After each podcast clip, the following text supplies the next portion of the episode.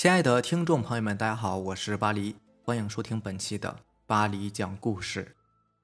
咱们今天晚上要分享的第一篇故事呢，名字叫做《半路的酒鬼》，作者穿过地狱的风。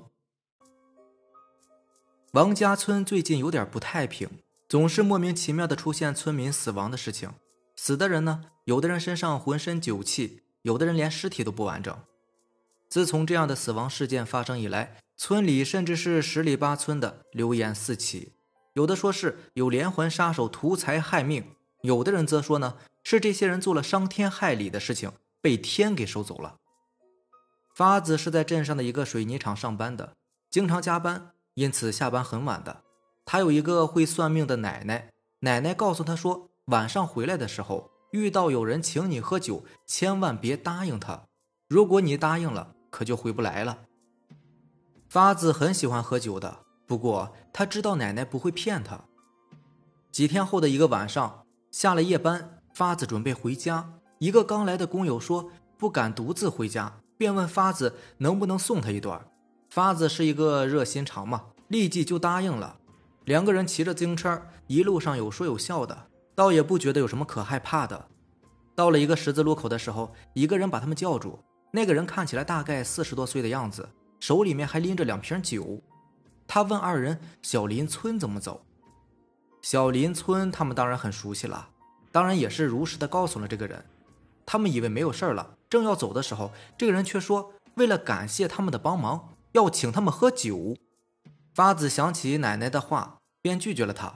发子的工友呢，刚开始也是拒绝的，但是当那个人从兜里边掏出一大块猪头肉的时候，工友动摇了。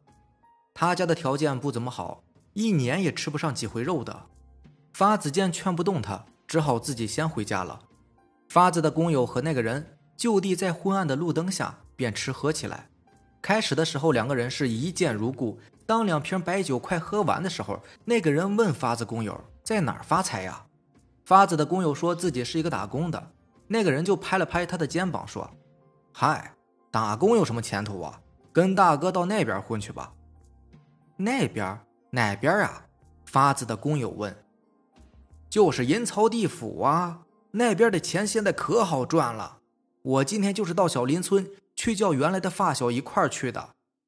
发子的工友以为对方是喝多了说酒话呢，于是就没当回事儿。好嘞，大哥，小弟就跟你去了。二人又聊了一会儿。发子的工友见时候不早了，就要走，对方却说道：“你不说要跟大哥走吗？”大哥，你开玩笑的吧？那地方去了可就不能回来了。男人听到发子的工友这样说，忽然像是变了一个人，先前的义气大哥形象荡然无存。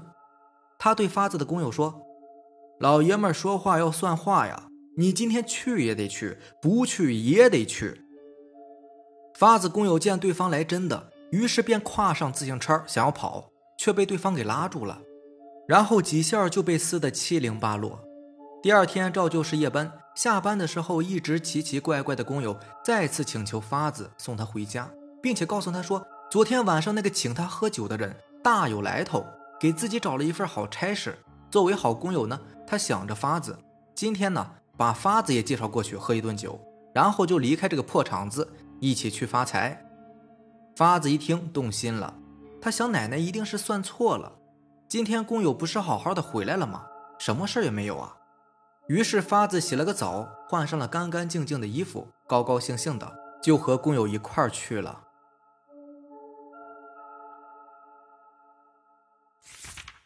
下面这个故事名字叫《山洞里的婴儿》，作者紫霄飞鱼。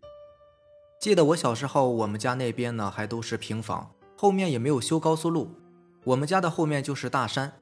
那个时候，只要一有人去世，就会埋葬在山坡上。还有医院新生儿夭折的，也都会扔到那个山坡上。那个时候山上还有老鹰和狼的，我是亲眼见过老鹰的，但是狼没有见过。听小伙伴说，他们还看见过鬼火。而咱们今天这个故事呢，就从那个山上开始的。我和几个小伙伴那个时候还在上小学，具体几年级已经不记得了，只记得大家想去山坡上烤土豆，于是，一大早我们便拿着东西去山坡上了。我们想找一片比较合适烧烤的地方，于是便沿着山坡走了一段路。突然发现远处有一片比较平坦的土地，于是赶紧飞奔过去。到了那里后，发现平坦的土地上放了两个竹筐，一个叠着另外一个，倒扣着放在地上。大家一开始呢有点好奇，但是谁也不敢去碰那个箩筐。一个叫小洞的小伙伴胆子比较大，就上前去踹了一脚，结果里面掉出来一只死鸡。其他小伙伴都被吓得往后退了退。那只鸡看起来已经死了好几天了，血液都已经凝固了，竹筐内壁上沾了好多血。于是大家把目光转移到下面那个箩筐里，这里面又会是什么呢？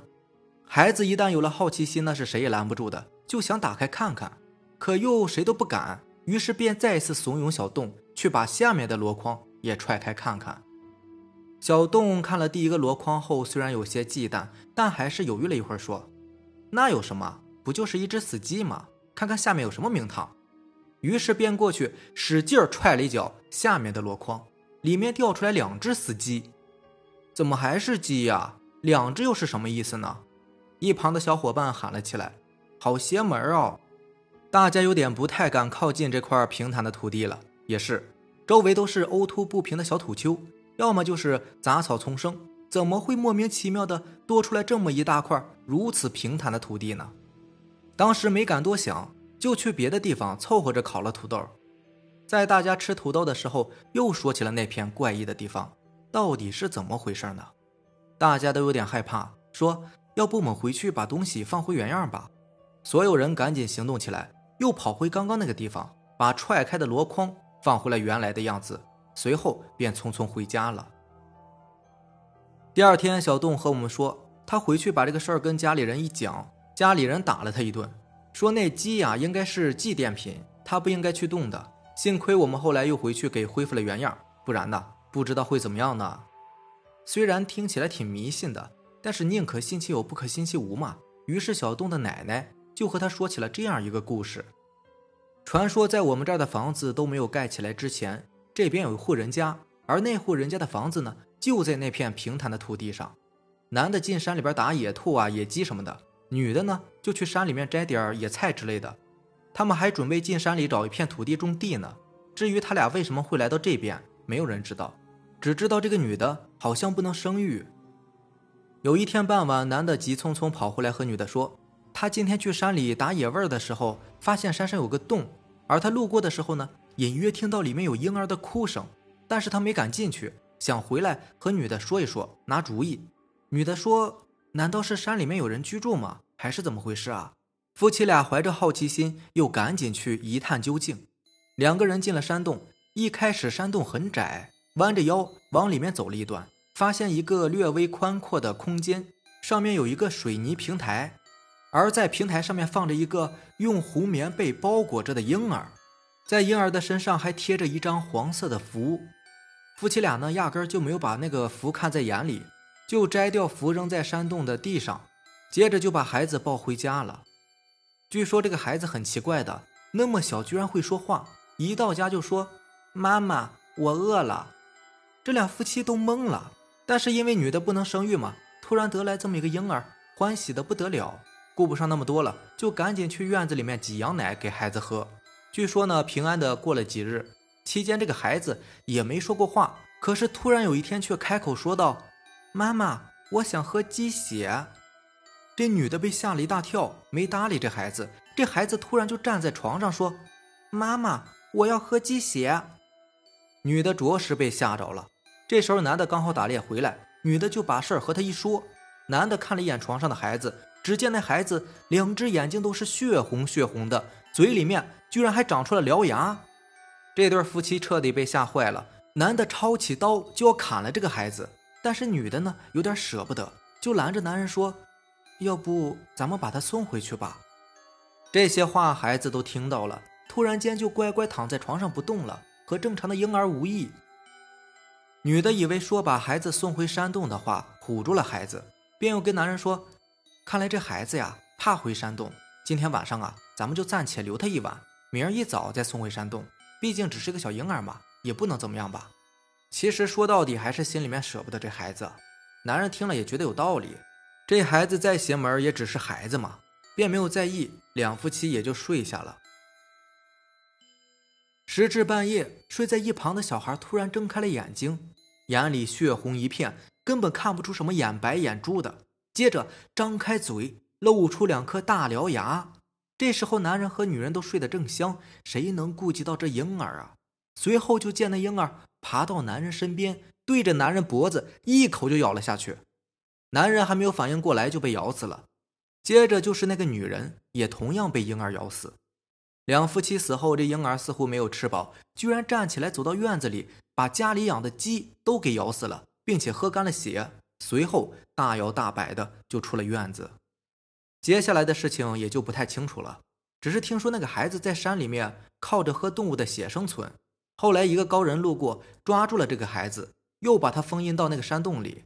而那个房子和那对男女的尸体不知道怎么样了，估计山坡的那片乱坟岗。应该也躺着他们俩的尸体吧，而那个房子自然已经是没有了，只有我们现在看到的一片空地。至于空地旁边的竹筐是谁放在那里的，又是谁往里面放了死鸡去做祭奠，那我们也就无从得知了。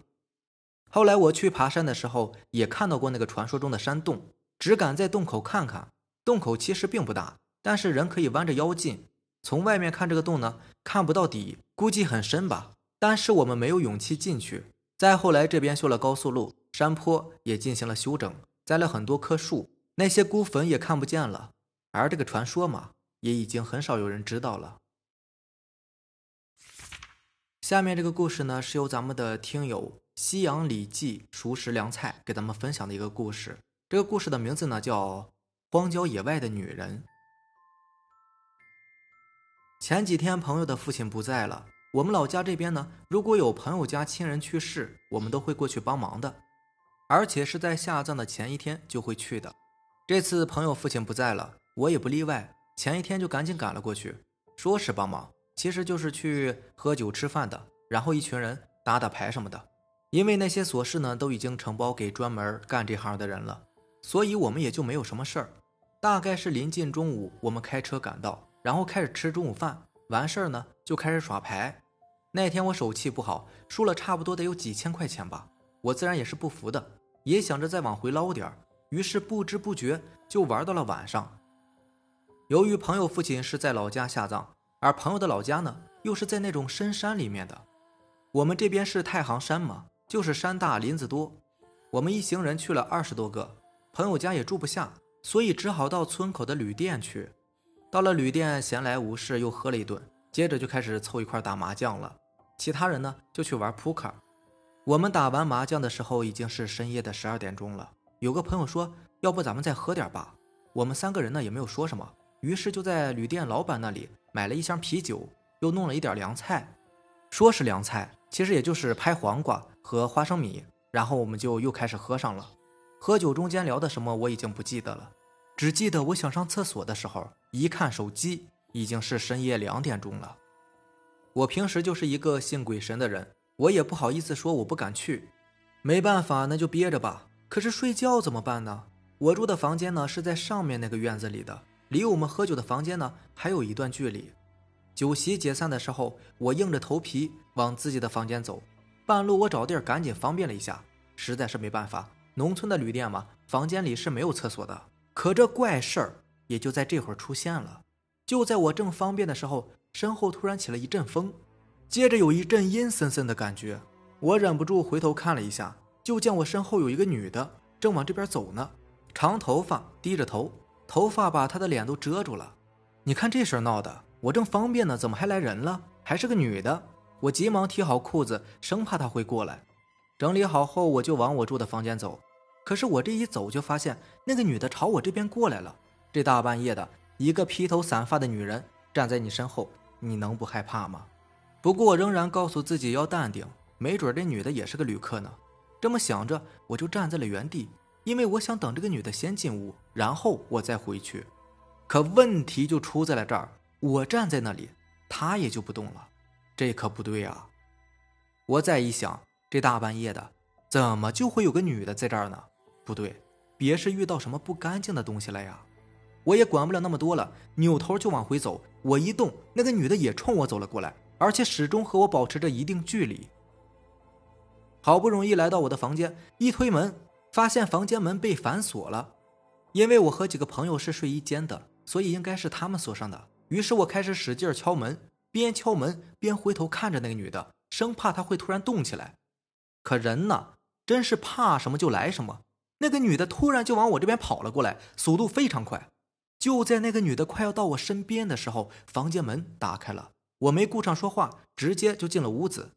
我把这件事情告诉了给我开门的那个人，可是那个人说他并没有看见什么女人呢。进去房间以后，我就躺在了床上，床是单人的，他们都已经睡着了，就剩下靠在门口的一张床。没办法，我也只能睡那儿了。就在我躺下的时候，情不自禁的往窗外瞟了一眼，就这么一眼，差点没吓死我。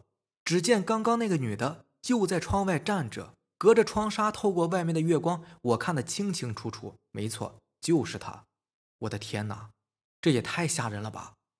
就在我看着的时候，他突然慢慢的抬起了头。由于距离有些远，再加上是深夜，我也没能看清他的脸。但是我明显感觉到他在对着我笑呢。我本能想叫醒我一个屋子睡觉的人，可是和我一块睡觉的都是平时接触比较少的，只是认识，但都不怎么熟。也不知道该叫谁呀！我都已经张开的嘴巴又瞬间闭上了，接着将被子盖住自己的头，大气都不敢喘一口。约摸过了有半个多小时吧，我打开被子，再往窗户外面看的时候，就什么都没有了。于是就这样战战兢兢的，我在床上整整躺了一夜。早上六点钟起床，我把这件事告诉了我的朋友。